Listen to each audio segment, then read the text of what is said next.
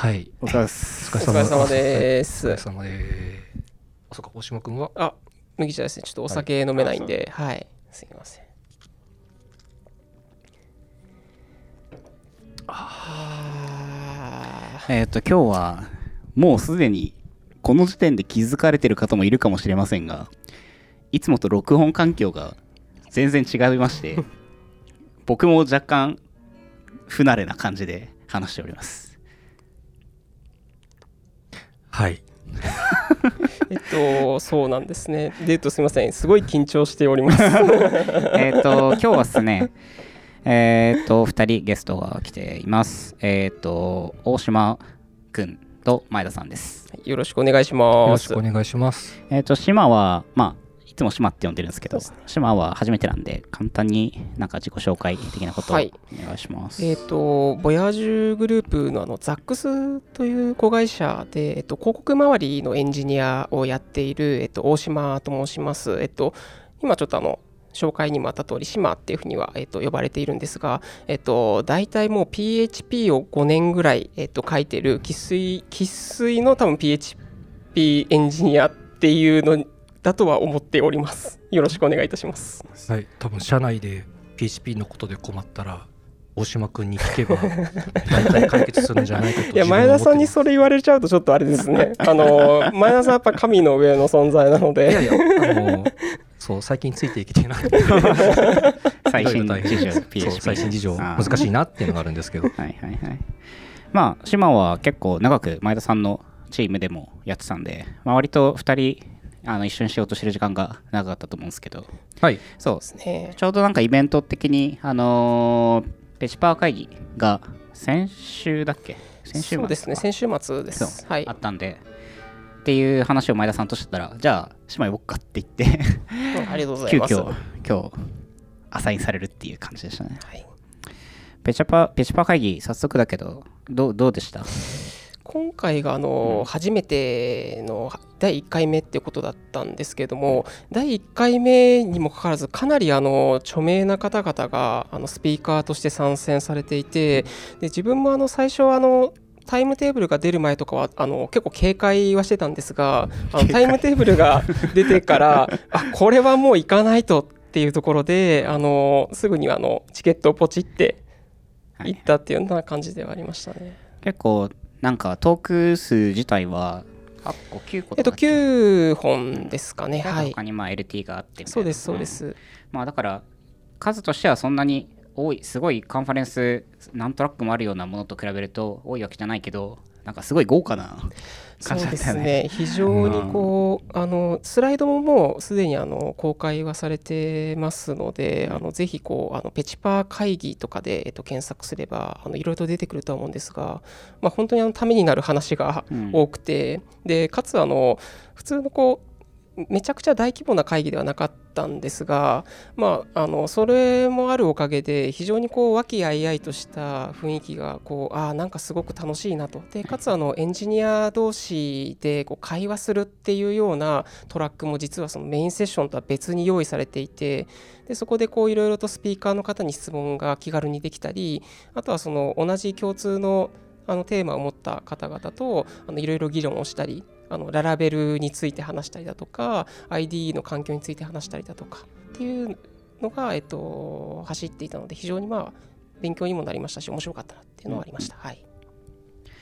結構あれですよね。アスクダスピーカーコーナーっていうのがな？んか、うんうん。なんかこうトラックの横に並んでずーっと聞けますっていう感じで、はい。まあ一つのまあセッションじゃないですけど時間を取ってやってて、なんか島もずずっとあの質問して 20分ぐらい話聞いてたとかっていけど。あの結構あの聞いてたのはあの郡山さんの、えっと、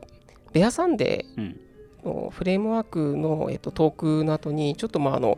結構あのベアサンデー自体は、えっと、2011年結構あの古くから、えっと、実はあるフレームワークなんですが実際にはこう既存のよくあるララベルやシンフォニーだとかそういったフレームワークと比べてやっぱりあの DI、AOP、REST をあのきっちりと体現したあのフレームワークになっていてあのかなりこう衝撃だったんですねやっぱり自分が聞いた中では。いやこんなフレームワークがあったんだっていうのででそこでこういろいろとこう今まで自分はあの業務ではシンフォニー使ってたんですけれどもそのシンフォニーとはやっぱりちょっと違うそのレストな考え方をフレームワークががっつり持っているっていうところをいろいろとこう質問していたんですが、まあ、やっぱりあれですね郡山さんやっぱあのすごく頭がよよくてあの非常にこういろんな知識もあっていろんなことを教えていただいて逆にこう自分が消化不良になっちゃって。え それはアスクのスピーカーとかで聞いてて。聞いてたりとかですねそうですね。えで結局まああのいろいろとこう勉強する種とかはあのいろいろとやっぱりこうつかめたので、まあ、実際にちょっとこうベアサンデーのチュートリアルを触って、まあ、実際触ってからちょっと講演をき聞いていたんですけれどもまたこう郡山さんのお話を聞いてさらにこういろいろとこう内部を見ていったらああなるほどこういうことかみたいなのも見えてきたんでまああの皆さんベアサンデーちょっと使ってみましょうっていう。いいっすね。前田さんはうん結構 BEAR.Sunday 前僕 BEAR.Sunday 教えてもらったの前田さんから確か紹介してもらったのが結構前だと思うんですけど。自分もそうですね。うん。そうあのもともともともと知ってる人は知ってるフレームワークみたいな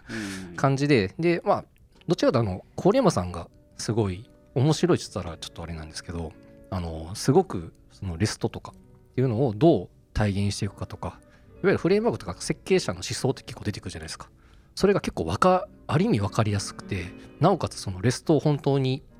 なんだろう歪めるわけもなくそのまま表現していて他のフレームワークだとわざわざじゃあ API 用のとかレスト用のとしなくちゃいけないのがそもそもフレームワークがそうなっているっていうところが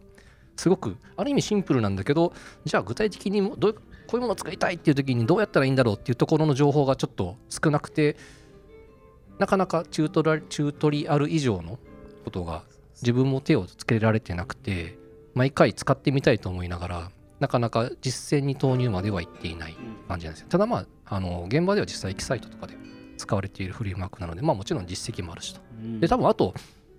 あの作ってる方にが日本人っていうのは多分そういう意味で本当はすごくやりやすいはずなので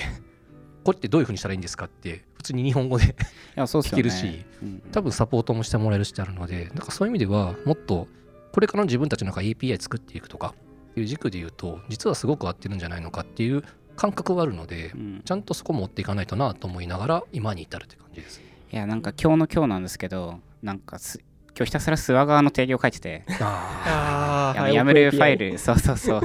で、まあ、今 Go の API サーバーのちょっと大きめの API サーバーだから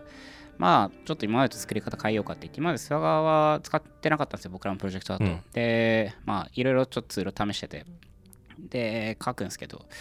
なんか YAML で definition 型定義とレスポンスリクエストの、まあ、型書いてあとなんか、えっとステータスコードとかそのエラーのレスポンスのなんか定義とか書いていってみたいな。なんか YAML で書くのは書くのって便利だけどちょっと。いや YAML は人の手で書くものじゃないっていうまあ どこまでいっても設定っちゃ設まあ定 JSON ねうんそうですよね。そうだからあの辺りをいい感じに生成してくれたりとか、まあ違う形で管理できてってなると多分正しい世界かなとますよね。うん。まあ確かに。まあでも JSON よりはいいのは確かな気がするんですけどもねあのコメントかけますし。そうだね。JSON は JSON ね。JSON はねって今かぶったけど。ですね。綺麗にね。そうなんですよね。まあそうそう。まあねだから一応なんかこういうそのまあなんだろう Go だと Goa っていうフレームワークがあってそれはその Go で DSL があってうん。リソース定義とか API ディフィニッション書いてで実際にスワガーの定義とかも生成できるようなツールなんですけどはい。で API サーバーとかミドルウェアが生成されるみたいな。はいはいまあなんかある程度ねアプリケーション側っていうかフレームワークというかライブラリというか側でなんか分かりやすくコードとして書けた方がうん。いいなってうん。今日まさに思ったはい一日でしたけど 多分どの開発チームもなんか同じような悩みには遅かれ早かれうん。ぶつかっていくと思うんで。ね。いろいろ試してみつつっていう状況かなとは思いつつ。そうですね。やっぱあれなんですかね。今後ウェブはまあなんかマイクロサービスってもうバズワードみたいにはなってきている感じはあるんですけれどもそういったところになってくるとやっぱり API 化っていうところで切り離されていくっていう多分 AP API 化というかフロントとサーバーサイドの分離っていうイメージの方が自分はあって、い。なるほどそうですね。まあなんとなくやってたところをもう少しきちんといわゆる JSON のインターフェース API でやるのは JSON だよねって言いながら、うん。JSON のインターフェースが バラバラだったりとか。それぞれクライアントサーバーサイドでお互いになんかそのスキーマに対してバリデーション書き始めたりとかって、はい。まあある意味しょうがない部分もあるのかもしれないけど実はそんなことしなくてもっていう世界があるはずじゃないかなってあります。いやそうそう。それでなんか急にあれなんですけどいつも毎年トレジャーっ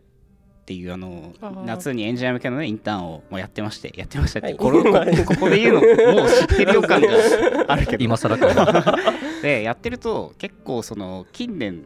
こうまあ5年ぐらいの過程を見るともともとサーバーサイドで全部レンダリングしてページ返しますテンプレートエンジンでっていう世界から例えば iPhone アプリ Android アプリうん。あとクライアントサイドのリッチな、まあ、 React 使うとかもそうだしなんかシングルページアプリケーション風の作りをする子がすごい増えてきてうん。うんなんかむしろそれしか知りませんぐらいな感じで来るのね。はいはいはい。そうするともうなんか API サーバー作るってなったら当然定義からっすよねみたいな感じで来ててマジかってなるっていう。なるほど。大学生の方が結構そのなんか先にそこから入ってる。ってそうむしろテンプレートエンジンとかよく知らないです。みたいなマジでみたな。いるなほど。そうでもそうなんだと思うんだよね。なうーん。シンプルだしね。ですね。なるほど。トレジャーか。そう。いやいやちょっとこの話しちゃうとあのね今僕らインターンの企画とか考え始める時って大体半年前ぐらいからまあやりますか今年もみたいなのがなんか人事まあ CTO あたりから来て、はいはいはい。じゃあ今年どうするみたいなのを催すんだけどもう一応今年のトレジャーは一応それがもうあったんで、えいまあ、今年もやるっていうのはもう出てますよね、まあ、うん。まあちゃんとやるっていう予定ではあるんですけど内容をどうしようかなっていうね 今から悩んでるんですけど難しいですよねやっぱりあのインターンになるとやっぱりまあ技術的にもこうい今今時っていう言い方がまあまあ。正しいのかあれなんですが、トレジャーで言うとうん。今時も大事なんだけど自分たちが実際に仕事で選ぶツールだったり考え方をやっぱり入れたいなんかモダンだけどモダンだからこれでいこうはあんまりやりたくないって言ったら怒られるけど。そうですね。ね全部はい。Web コンポーネンツ。そういう世界それはにいるそれでなんかかもしれないけど。それはそれで面白いんですけど。ね多分そういうインターンにはしたくない。まあそうですね。ボヤージュグループのこのエンジニアリングっていうのは何かっていうところはやっぱ軸にはあるっていうところだとそう。そうだね。そこはまあなんで毎年こう今年は何を入れようかなみたいなのをうんみにゃみにゃっと考えて、まあ、とはいえね早めに早めにっていうかまず3ヶ月2ヶ月前ぐらいには講義のなんていうのシラバスというかこういう講義を入れたいですみたいな例えばセキュリティ入れたいですみたいなことを入れるからそうするとそれぐらいにはもう大枠では決めたくて。ああ。うん。実際にね募集かけるときにどういうことするんですかって実は決まってませんはあんまりない気がするんで。大枠はあるけど、ね、具体的にこういうのってやっぱり伝えたいはあるからうん。ある程度前々で準備しないとそうですね。そう。ああ話が行ったり来たりですけど。行ったり来たり。シパー会議他の発表だとなんか気になったのありました？他の発表で言うとえっとドゥアキさんのあのスライド SAPI とね。そうですね。はい、ゼンドエンジン3っていう発表ですね。あのここ結構 PHP ってやっぱりあのすごく書きやすくてうん。あのプログラム自体も簡単なんですが実際なんかあの本番でこう実際の Web アプリケーションとして動かすときって実はこういろいろとこうやっぱ実行環境だとか Web サーバーと PHP を結びつけている実行環境の場所ですねとかそういったものとかがやっぱりあるんだよねってっていうところって、まあ、なかなかこうきっちり学ぶ機会が、まあ、実は自分あんまなかったんであのこの発表ではそこのところを非常にこう分かりやすくかつかなりのボリュームであの発表してくださったんでこれはあの何ですかね、まあ、自分も勉強になりましたしあの新しくこう PHP で Web アプリ作りたいですっていう方には、まあ、これはぜひこうちょっとこう一読していただきたいなって思いました。いやこれ僕も読んだんですけど、なんか知らないことだらけで なんか PHP 僕もアプリケーション書く側で入ってあなんか書きゃ動くかみたいな感じで書いてたのから、まあ、フレームワークとかライブラリとかいろいろあるけど、はい。これってすごいそのなぜ PHP がその例えばアパッチのバックエンドで動いてるかとか、ですよね。まあ、あとそのスレッドっていうのは一体どういう PHP でスレッドって何なのかとかあとそのリクエストが来てからのなライフサイクルの話とかそうですね。あのリクエスト待つっていう。そうそうそうそう、はい。とかこれなんか結構なんていうのちゃんと説明受ける機会って、まあ、自分で調べるはあれだけどこんなにまとまってるのって。いや多分あんまあの PHP.net でも多分こんな綺麗にまとまってはないんですよ。ね。そもそも。これ PHP.net に載せた方がいいと思うけど。ですよね。まあちょっとあれかもしれないですけど。あの発表そうですよ発表の時もドゥアキさんがあの前度のところとかは普通になんかソースコード掘ってこうなってるっていうのを、あの実際あの解読されたっておっしゃられていたんで、やっぱりこういったあのところはあの非常にこうそういう公式とかにも全然持ってってくれると嬉しいなっていうところはありますよね。うんそうゼンドエンジンの話とかね。いやーもうバックエンバもうアプリケーションはアプリケーションですけどもうなんか自分の中では PHP のバックエンドすぎてもう気にもしたことなかったんで 全然。まあ、確かにね、まあ、PHP の VM とかはまだなんか少しかろうじてはいどういうなんか中間コードになるかとかなんかイメージが湧くけど PHP ってなんかすごいこう仕事をなんていうんですか簡単にするために裏側でものすごい頑張ってる頑張ってるから、ね そそれがすごくここにまとまってる、まあ、顕著な例かなと思うんですよね。ただ多分これを知っておくことであの何かあの未知のなんか問題踏んだ時とかはやっぱここら辺の知識があるかないかであの解決の手札がちょっと変わってくるのかなっていうところは非常にあったんで、まあ、やっぱ知っとかないとなっていうのは。あとなんだっけ昼にもあ昼にちょうどこ島があのペペシパ会議の講演を振り返りをしてくれたんですけどあのページサイズのなんだっけ？あはい。あのヒュージページのあの前度のやつですよね。えっ、と Use 全ドアロックヒュージページズ、はい、はい。うん。まあこれを使うと。なんか非常にパフォーマンスが上がるんで、もう全然普通に何も考えずオンにしてもいいんじゃないんですかっていうのは、ドゥアキさん講演中はあのおっしゃってくださってましたね。これは僕ら実務的にはあれですか？なんかなんだろう。例えば広告案件巨大な JSON ファイルをなんか生成するときとか。実際そこまで巨大なファイルってあんまない。はいないしそうあの PHP のアプリケーションでなんかパラメータいじって頑張って改善しないととかなんか変数の持ち方こうやったらもっと小メモリでみたいなパターンって最近なんか意外と符号的に解決できる環境が多いので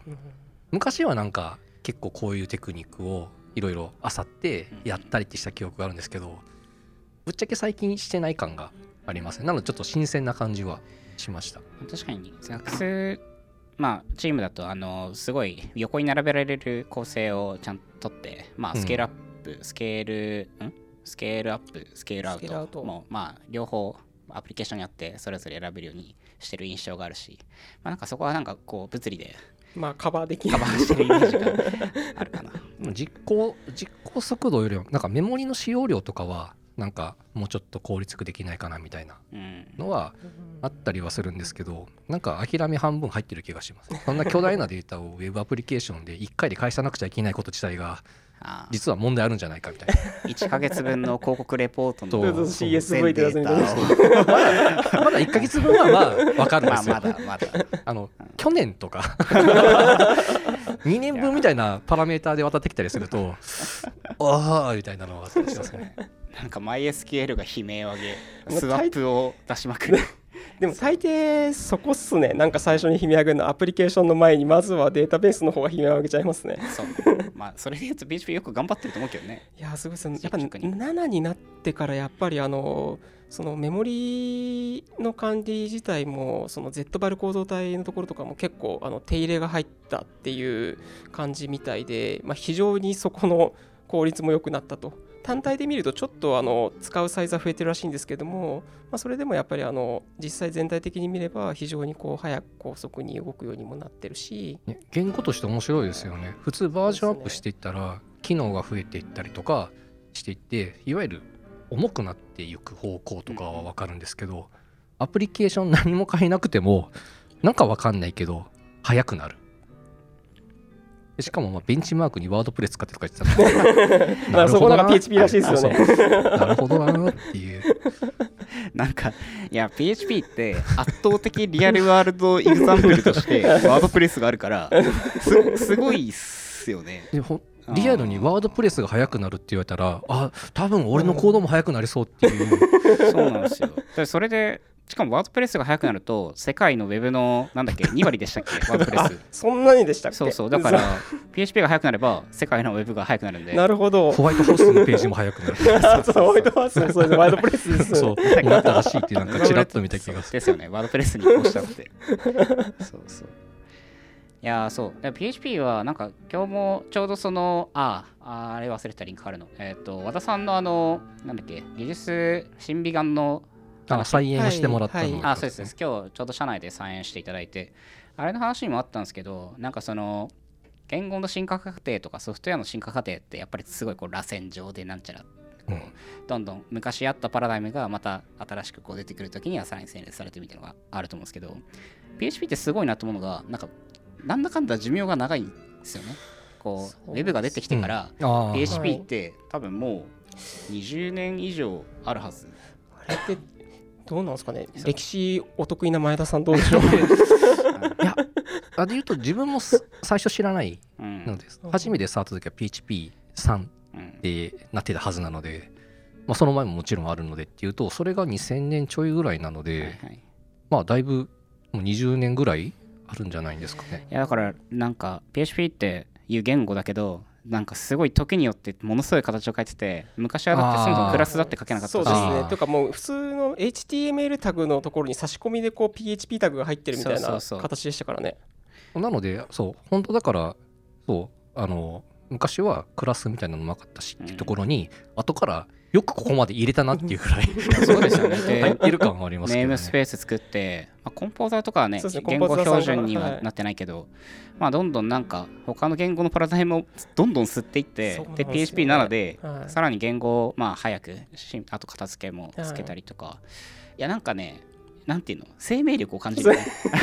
あのー確かにそんな感じです。ねあの森非常にこう森がどんどん発達していくような無秩序感もありつつも。いやすごい。だからランタイムのなんていうかさっきの話もあったんですけどなんかこう簡単に見せるための裏側の改善がものすごい言語だなっていう印象があって、これはなんか最初はそう思ってなかったんだけどなんか使ってるうちにだんだんこうそういう PHP コミュニティとかメンテナンスの人たちの凄さがなんかひしひしと分かってきた。そう。そう自分が最初に使った頃はいわゆる本当に HTML の中に埋め込むことの方がうん。まあ主。でロジックとかを PHP のコードだけ書けるっ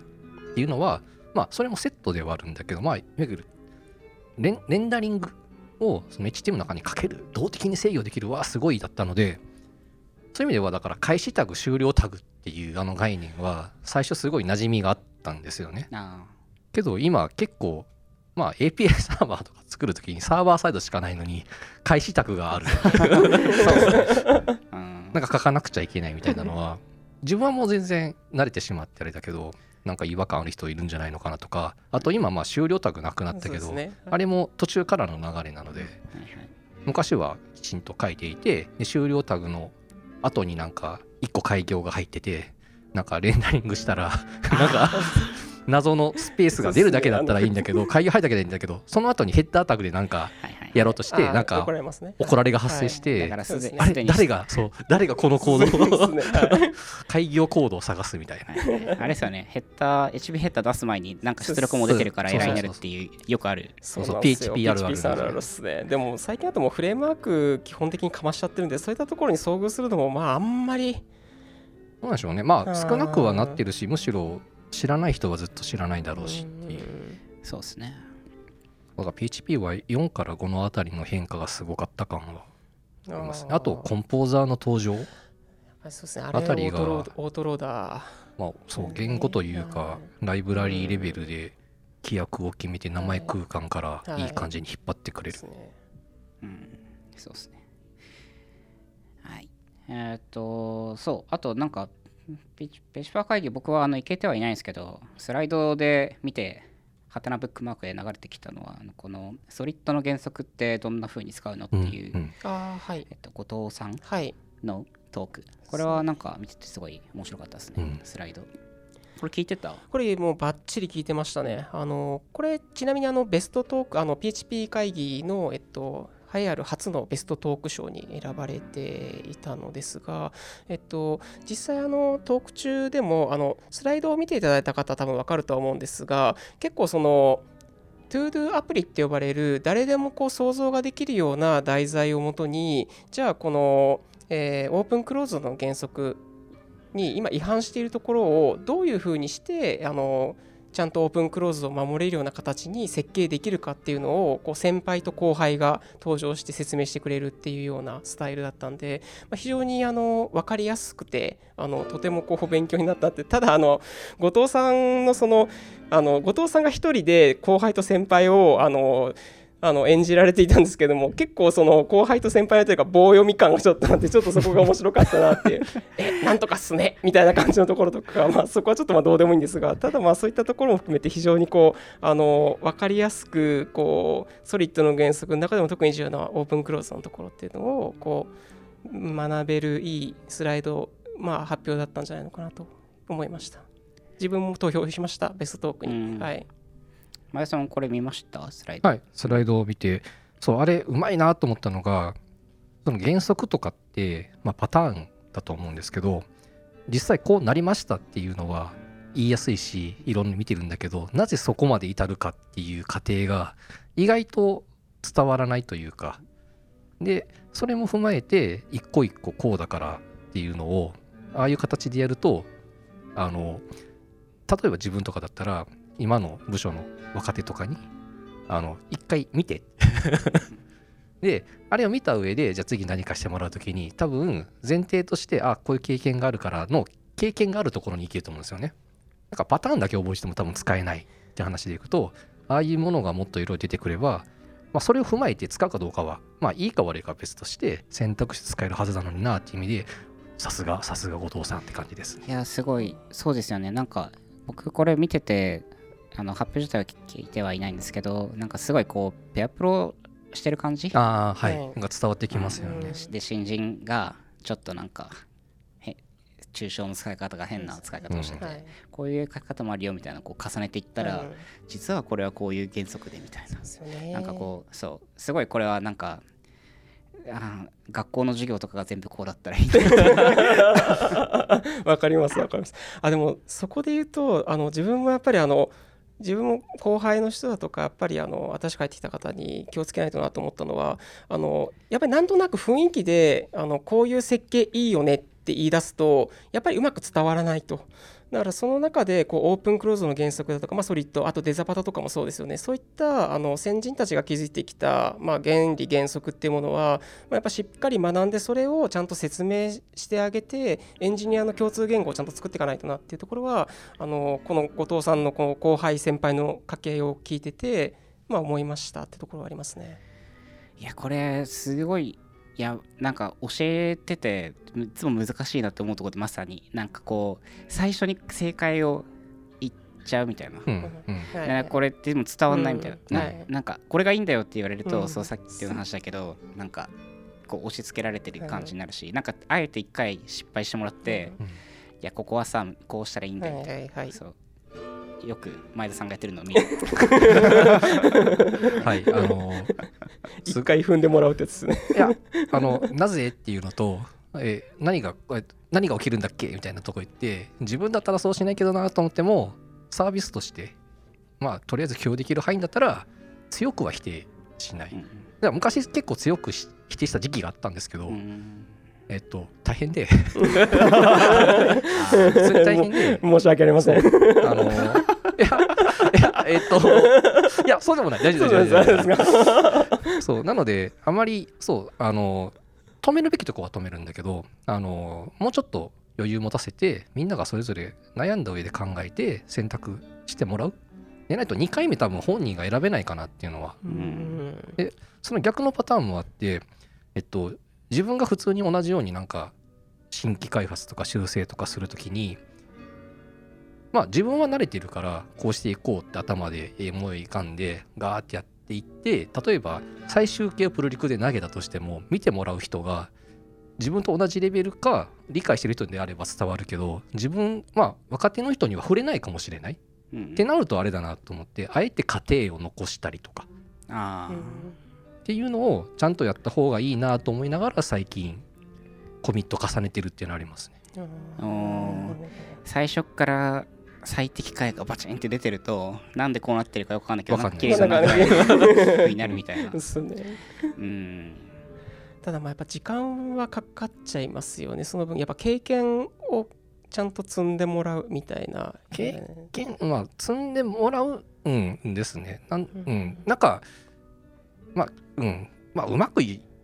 いったら一人前じゃんなので。そう。まくいかなくてもまあ今日はこ今回ここまでできたしはいっていう積み重ねはい。かなっていう感じ。そうですね。まあなんか後からしゅこの変更入れちゃったら後から修正が大変なものはもちろん事前に止めるべき、はい。だけどなんか正直画面の中ここのところにこんなもの入れましたみたいなものははい。だしなんか AB の何かのマイグレーションと含めてセットだったらじゃあ何が嫌なことを切るのかみたいなことを聞いた上ではい。答えが妥当であればはい。あ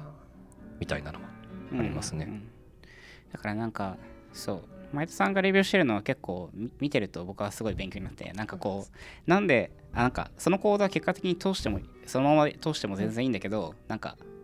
ちゃんと聞くのね。こうどこを見たのとか、はいちゃんとここ確かめ、はい。どなんでこういう風に書いたのみたいなのをすごいはい。書いて、そのレスポンスにちゃんと返すから偉いなと思って。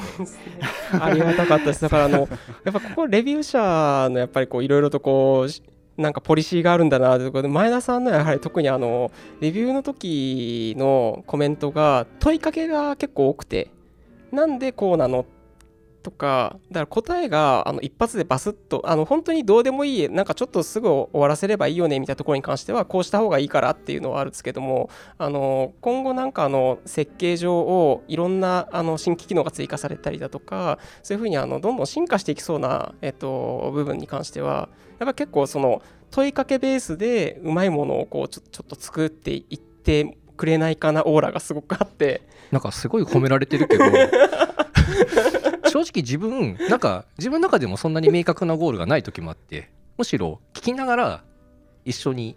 方向性だったり何したいんだっけって見てるっていうのはあるあるのでそんなになんかすごいなんか神的な ことをしているつもりは実はそんなにない。まあそうですね。なんか結構レビューしててじ自分は正解を全部知ってると思われがちだけど なんかうん。結構ありますよね、そのまあ俺もこれどっち言ったか分かんないんだけど あのいやでも結構そういう方が多くてなんかマネージャーだとそそもそも自分が全部できないから任せてるみたいなところめっちゃああるわけじゃない、うんだから例えばさ別にエンジニアの人がマネージャーじゃなくてもいいわけだしさ、はいでやった時になんか自分はプログラムが書けないけど、うんちゃんと要件を伝えてこうなってるかどうかっていうのをまあ伝えてでちゃんとできたっていうのをなんかこうモチベーションを保ってもらいつつなんかすげえいいものを作ってもらうっていうなんかまあレビューじゃないけど、はいはいはい。そうなんか結構だからこうプリリクエストのレビューもそれ似てるとこがあると思っててなんか自分には書書けないとかなんか分かんないアイディアかもしれないけどなんかそれがもうちょっと良くなるならそれはいいレビューだし逆に潰した方がね良くないですよね。ううんん。まあそうっすね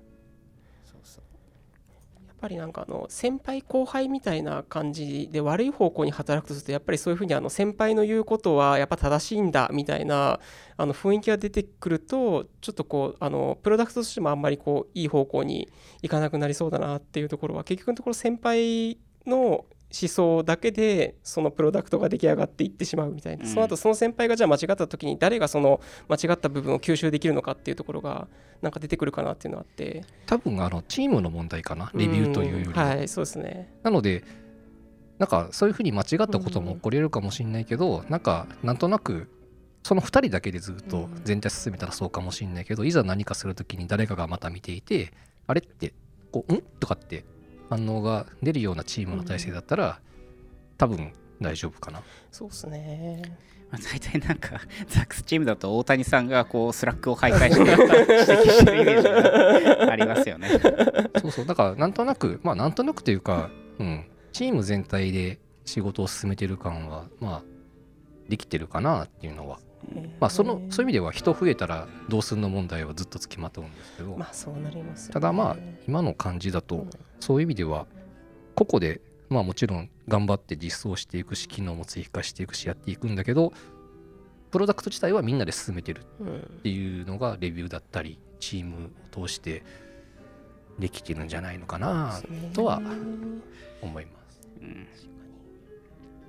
まあ、多分ねいろんなチームだったりプロダクトだったりでいろいろやり方はあるのでうん。多分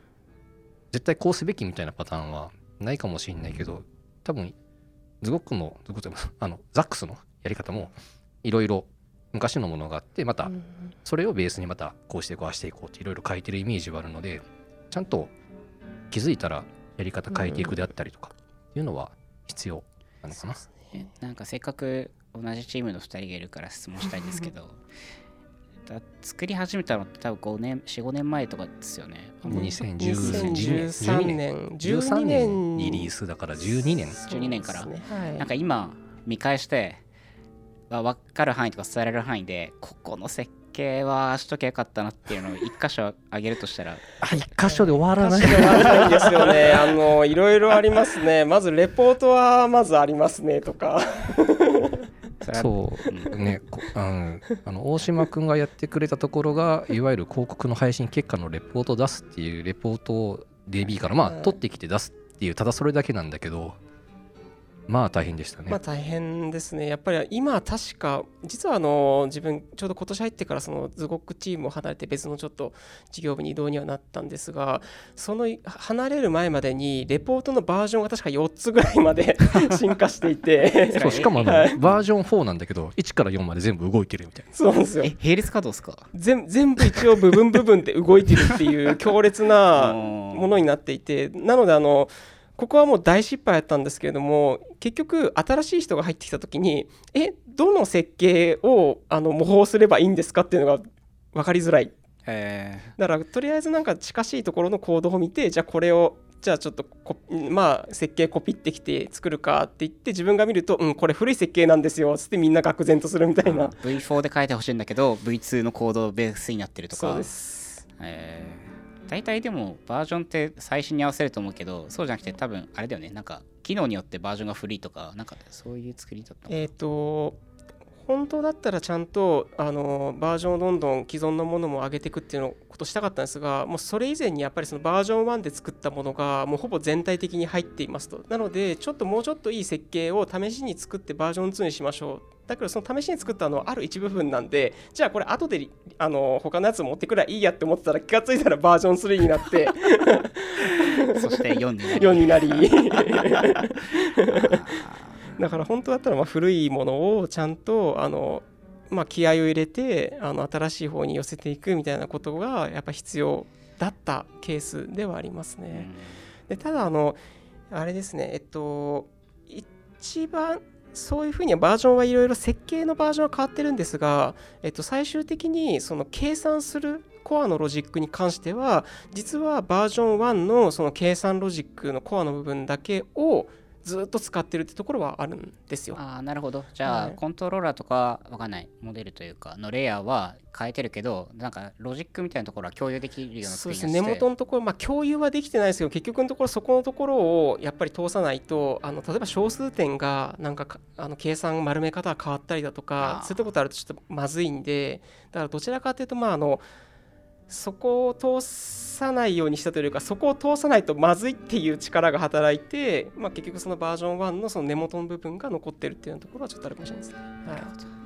まあ、いい話は悪い話でもあってますけど。いやいい話です。書き書き直したい。多分いっぱいあるはずなんだけどそういう意味では最初のベースで大きく失敗していないのでなんかいい感じに横転というかあの新しい機能追加できたりっていうのはできてるかなっていうのはあるので。うん。ね失敗失敗。あのバージョンのガーデニング作業を怠ったっていうのもちょっとまあああフレームワークのバージョンアップやってない問題はありあバージョンフレームワークのバージョンアップ。そう。はい。それはだからフレームワーク自体の。そうでですすよね。はいはい今シンフォニーの、えっと、2.3が動いてるんですけどもう2.3もうすでにもう LTS も終わってしかも公式のドキュメントからも2.3っていうあのドキュメントは消えで今あの2系だと2.7からしかドキュメントがない。でついこの間あのシンフォニー4も出たんで、出たね。はい、だからだいぶやっぱりあの古古いっちゃ古いんですよ。まあ、簡単に上げれない問題がコード書き換えないとそもそも上がらない問題があるのででなおかつ画面数がものすごく多かったりするので、なんか全部じゃあ書き換えで「はい」ってやることもできるんだけどそれをいきなりリリースするとえっと感覚的に事故りそううん。ってことは分かってるのでそれを段階的にどうやったらいいかみたいなところも踏まえてまずこういうことできたらいいよねっていうものをまだ準備してる段階うんで意外とまあフレームは上げなくちゃいけないのは上げなくちゃいけないんですけどまあもともとの既存の作業だったりっていうところと兼ね合いにすると優先度やっぱ下がっちゃうのでそうっすよね。でまあ実際大島君にそこ手伝ってもらった時にはもうそっちに振り切ってもらって新しい方に。そうあのアップデートするためにだけの作業に専念してもあらってあなるほどなるほど。はい。はい。まあ、ちょうどその移動のタイミングだったので、はい。そのその作業自体をまあ周りができないといけないから大島君自体が実作業はしないうん。で周りに振りながらじゃあ残った時間はうん。じゃあめんどくさいこの作業のための準備してほしいって言って振った時には結構進んだんですよ。そうっすね。ただ移動しちゃったらまた 停滞するって人いう。やる人がいないと止まるっていう。なるほどって感じです。ただまあうんそれをまあやっていくしかないしっていうバージョンアップはねなんかフレームワーク側とかライブラリ側としても migration path というか方法をこういかに用意するかって結構悩ましいはずでなんかね API サーバーとかならまあそうですね。同じねレスポンスを返せばいい。はいインターフェースさえそこにインターフェースだけ守ってれば全然問題ないんですけど、もうちょっとね大きいいろんな仕事をしてるようなものだとまあ Rails とかもそうだろうし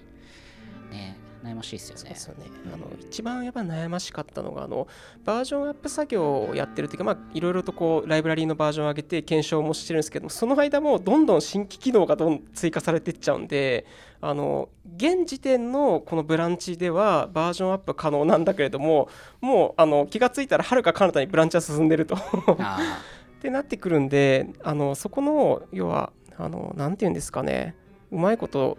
いつやっても同じようなバージョンアップ適用できるようにするにはどうすればいいんだろうというところはやっぱちょっとこう最初悩んではいましたね。なんかバージョンアップ上げとバージョンアップとか結構僕好きですごいすごいよね。すごいよね鈴研のあすごのいと思います。それって本当にああののコミットは。なぜ動いてるかよくわかんないフレームワーク。そうですよね。はい。まあでもなんかあなんで好きかっていうとなんか確実に前進感があるんで。こここうん。まずい。はいこれ消す、はい。これ、はい。絶対不細化する。みたいなのをこう順に消して、はい。移してみたいなのははい。結構好きですね。あでもそれプルリクとかいろいろ見てて一番驚愕したのはあの機能って追加するの楽じゃないですか、うん。消すのが難しいじゃないですか。そうだね。そこをやっぱりこうしっかり調べてガツッとやっていけるっていうところがやっぱこれはもうなんか天性の才能じゃないかみたいなぐらいの。掃除から入る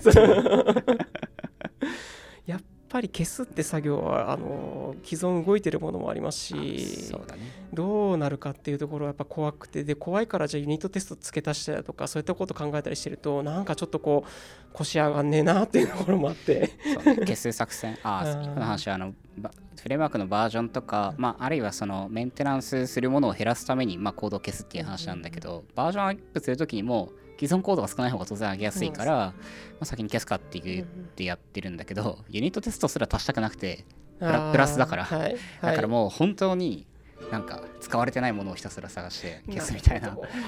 こうまあでも消すことは前進だからまあ割と好きな作業なんだけど。なるほど。まあマネージャーからは分かんないです。どう見えてるか最近機能作ってないなって言われるかもしれないまあそれは自分もマネージャーだから自分で握るみたいな。そうそう自分だからしてるんですって。そうそうそう。あでもあれですねそこの点で言うとあの実はこのちょっとすごい話戻すけどその後藤さんのそのソリティの原則の講演の後にあの質問そのアスクサスピーカーで言った時にあの要はあのソリッドの原則のオープンクローズドの設計のところは分かったんですけどそのオープンクローズドを適用する前の要は ToDo アプリの ToDo のバリエーションを間違えた場合ってあのそこの辺を直すときってどうすればいいんですかっていうところで、まあ、やっぱりあのコツコツとできるところからあのリファクタリングだったり設計見直したりだとかっていうのをあの気合を持ってやらなくちゃいけないと。だからそういうふうに推進する人がしっかりとあのそこの辺を握ってやらない限り多分まあ誰もやらないんだよなっていうところはあーまあ確かになるほどなと思いつつもふやっぱちょっと自分もまあ腰いろいろそういうところ上げないといけないんだよなっていう時間もちょっとこうあったりとかで、そうなんかさっきのなんかレビューで若者に失敗させるみたいな話もそうだけどなんか割とアプリケーションをちゃんと知ってる人がなんかその辺をやった方がいいんだろうなと思ってて、はいはいはい。まあ、なんか新しく来た人にこの辺ややってもらうの結構難易度が高いと思うし、まあそうですよね、うん。書き換えるみたいな、はい。とかね。そう。だいぶソリッドの原則ってどんな風に使うのスライドから話が おすすめのスライドです。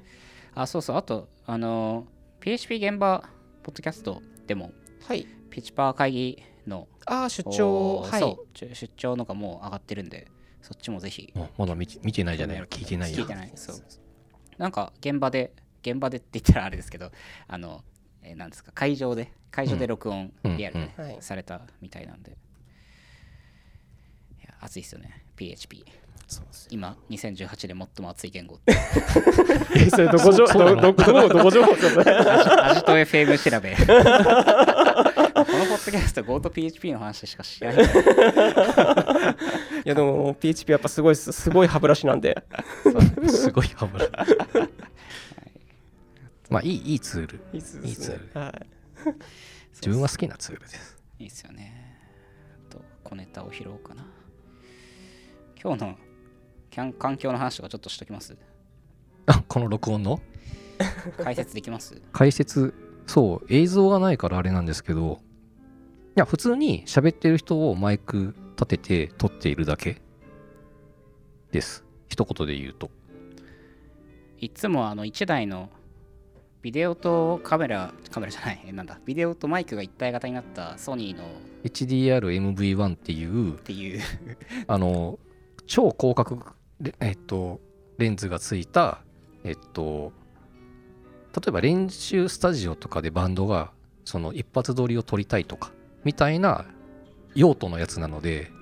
あのすごいのがマイクが多分目の前ですんげえギャーって言っても音がクリップしない割れない。っていう結構いいマイクがついていてアジト FM の通常はそのマイクを使って撮ったものを再現なモノラルにしてるのかな？あそうですね。モノラルにしていわゆるノイズ、えっと、静かにしてる時の空調とかの音を取ったものを通常の音から引いて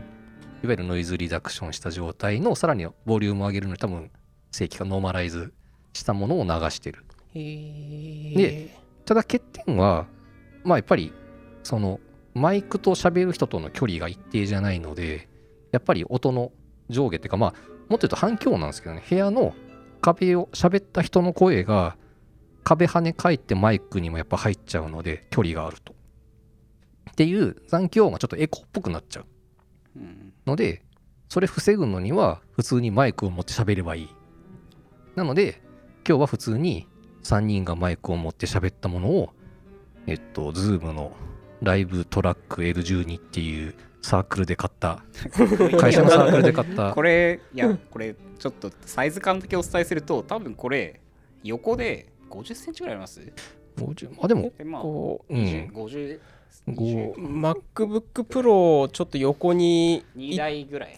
結構まあありますよねこれ。なんかでかいミキサーが目あでもあのあのおっさんからというかあの音響勢から言わせるとちっちゃいんですよ。なんとこれっスていう。タジオとかこれぐらいのなんか本当にどでかいテーブルクラスのやつとかもありますからね。そうもうこれでデジタルミキサーなのでですごいのが今この3人喋ってる全部のマ、えっとミキシングしたマスターも撮ってるし今3人別々で撮ってるので後で1人の声をキーとかそれぞれで調整も実はできる。ああそれはすごいいいですね、まああの通常のアジト FM はあの編集なし。完全に編集なしなんだけど ちょっと今回はもうちょっと一番聞きやすくなるようなボリューム調整みたいのはやってみようかなそうすごいっすね。マスタリング作業までされるんですねじゃあもいやマスタリングって言ってもまあまあ。そうあの各チャンネルごとにするだけなので多分やることは数分で終わるんうなだけど。るほど。そう。今回はチチーフサウンドオフィサープロデュースサウンドなんで。ちょちょっとなんかあれでしょもうちょっと滑らかにちょっと噛んじゃいましたね。治ってるかもしれないけど。もう。そう。なんかなんか最近こういう仕事増えてる感はありますね。あのあ。会社のいろんなイベントだったりとかのちょっとはいこういうのしてほしいとか、はい。あのこういうもの買おうと思うんだけどみたいなところに、はいはいえちょっと待ってみたいな、はいはいああボヤージュグループ今度あの新しいビルに移転するじゃないですか。そこの音響とかも関わってらっしゃるんですか？多分呼ばれてないけど勝手に関わると。あのよく分かってない、まあ、少なくとも今の自分たちのオフィスよりはよくしたい。っまあそうですね。ていうところをなんかは声を大にして言いたいんだけどあんまり影響力ないのでちっちゃい声に何い、回いやいやいも言うみたいなやいやいや足足元をひたすら切り続ける的なね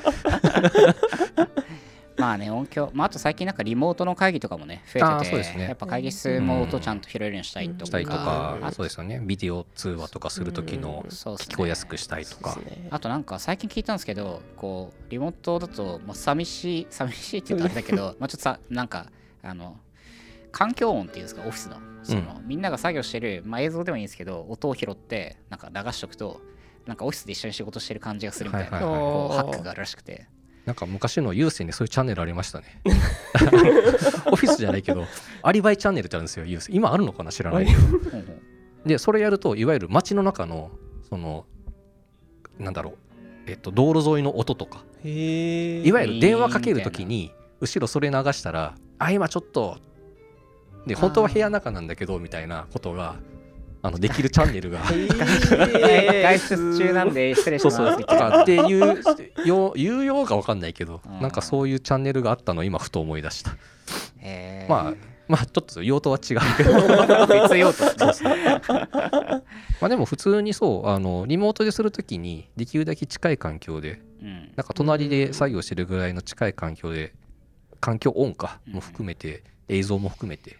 そうですね。できたら確かにそうそう。まあズームとかでね多人数でずっとオンラインにしとけばまあねなんとかそう近い感じに。感じですけど、まあ、僕らやっぱねオフィスにいる人が多いんで。うん。まあそうですうねん。そう。まあ今撮ってる最中なんでこれがどう仕上がるかは まだわかんないんですけど僕は。BGM が入るんじゃないかなさああなるほど。ね。BGM 生やすとかもう全然めんどくさい。やめやめましょう。いやまあめんどくさいことは基本僕は今日は今日の録音は僕はもう出てくるまで もう僕はアジト FM サイトにデプロイするまでそれはもう知らないってことだから前田さんにお任せするなるほど。まあそんなにやらないですけどね。そうあとなんかあれなんですよ。あの今ちょっとアジト .fm の、まあ、サイトあるんですけどあれをなんかちょっとリニューアルしたいなと思っててちょろちょろ作業をしてたりします。あなんかあのあれ今サイトのリンクを押すとあ一応 MP3 オーディオタグの H5 のついてて、はい。まあ MP3 パチってやると再生できるんですけどペベースページに行くと切れちゃったりするから、まあ、あれを常時再生できるようにしたりとかまああともうちょっとなんか PWA 感を趣味として。流行りの。は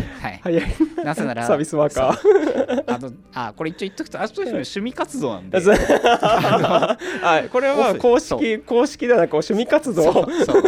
だから別に自由にややっていいしそれで今ちょっと仕込みをしてたりします。楽しみだそうですね。なん技術はどんなものを使っていこうって考えてるんですか？一応今えっ、とあ今現時点で、えっと、スタティックサイトジェネレーターって言われてる類のソフトウェアを使ってて、ヒューゴって言うんだけど、はい。でなんか YAML YAML と Markdown を書くとなんかページがビルドされるみたいなのを使ってるんだけど、それから、えー、と置き換えて、クライアントサイえー、とページとかショーノートの内容は全部 JSON に入れて、はいはいはい。えっと Redux、まあ、てか React で、はい。 React Redux。はい。うん、で JSON 渡してっていうのをやろうかなと思ってて、なるほど。まあ、って言っても、サーバーは置かないで、 CloudFront と S3 に置いてるだけだから、はいはいはいはいはい。うん。まあ、これ別にやんなくていいんだけど、まあ、遊びとしてやって、まあ、あとついでになんかプッシュ通知かなんかわかんないけど、やればいいかなと思って。新しい8ドル FM が出てきたらピローン。ピロンって。そうですね。通知がやってくる。自己満するっていう。そうですね。そうでもあの通知それちょっとお話変わるかもしれないですけども結構最近出てきますよね。ウェブサイトとかで、うん。あの通知受け取りますかみたいなでもあれなんかあの通知を許可するってしたことなくて。ああわかるわかる だからなんかあれそうなのかあれ PWA って言えばそうなのかっていうところちょっとあったんですけど。も、僕オンにしてる通知はあれだけだな。YouTube だけかな。あなるほど。なんか登録チャンネルの動画が上がると出るんですよ。はいはいはいはいはい。はいなんか使ってる。へえ。自分 G メールぐらいかな。あーあー。メメール来たらですか？そう。でもなんかいつの間にか切れてる気がする。最近見た記憶がない違 それはなんかあれですね。う理由が。そう まあモバイル向けとね PC 向け PC 向けだとまあね普通にノーティフィケーション出ますし、はい。まあウェブ向けはねポッドキャストアプリが強いんであれですけどまあ結構ブラウザで聞いてる人も多いんで。はいはいはい。あそうそう。でねで本当ブラウザで聞いてると忘れててページ遷してああそうそう あれ何何分何秒ぐらい確かこれぐらいあこれ聞いたとかあれこれ聞いてないみたいななんか そうそう。探すっていう。とかね、まあ、だから SoundCloud 感を出してはいはいはい。大丈夫なようにとかとかまあそんな遊びを今してたりしますね。大事大事。そんな感じかなざっと話したかな。なんかアジトからライブ感のある音が。BGM が聞こえてくる。そうですね。いやー他なんか小ネタでもあればそんな感じ？小ネタ。小ネタっすか？小ネタか。あ最近花粉がひどくて。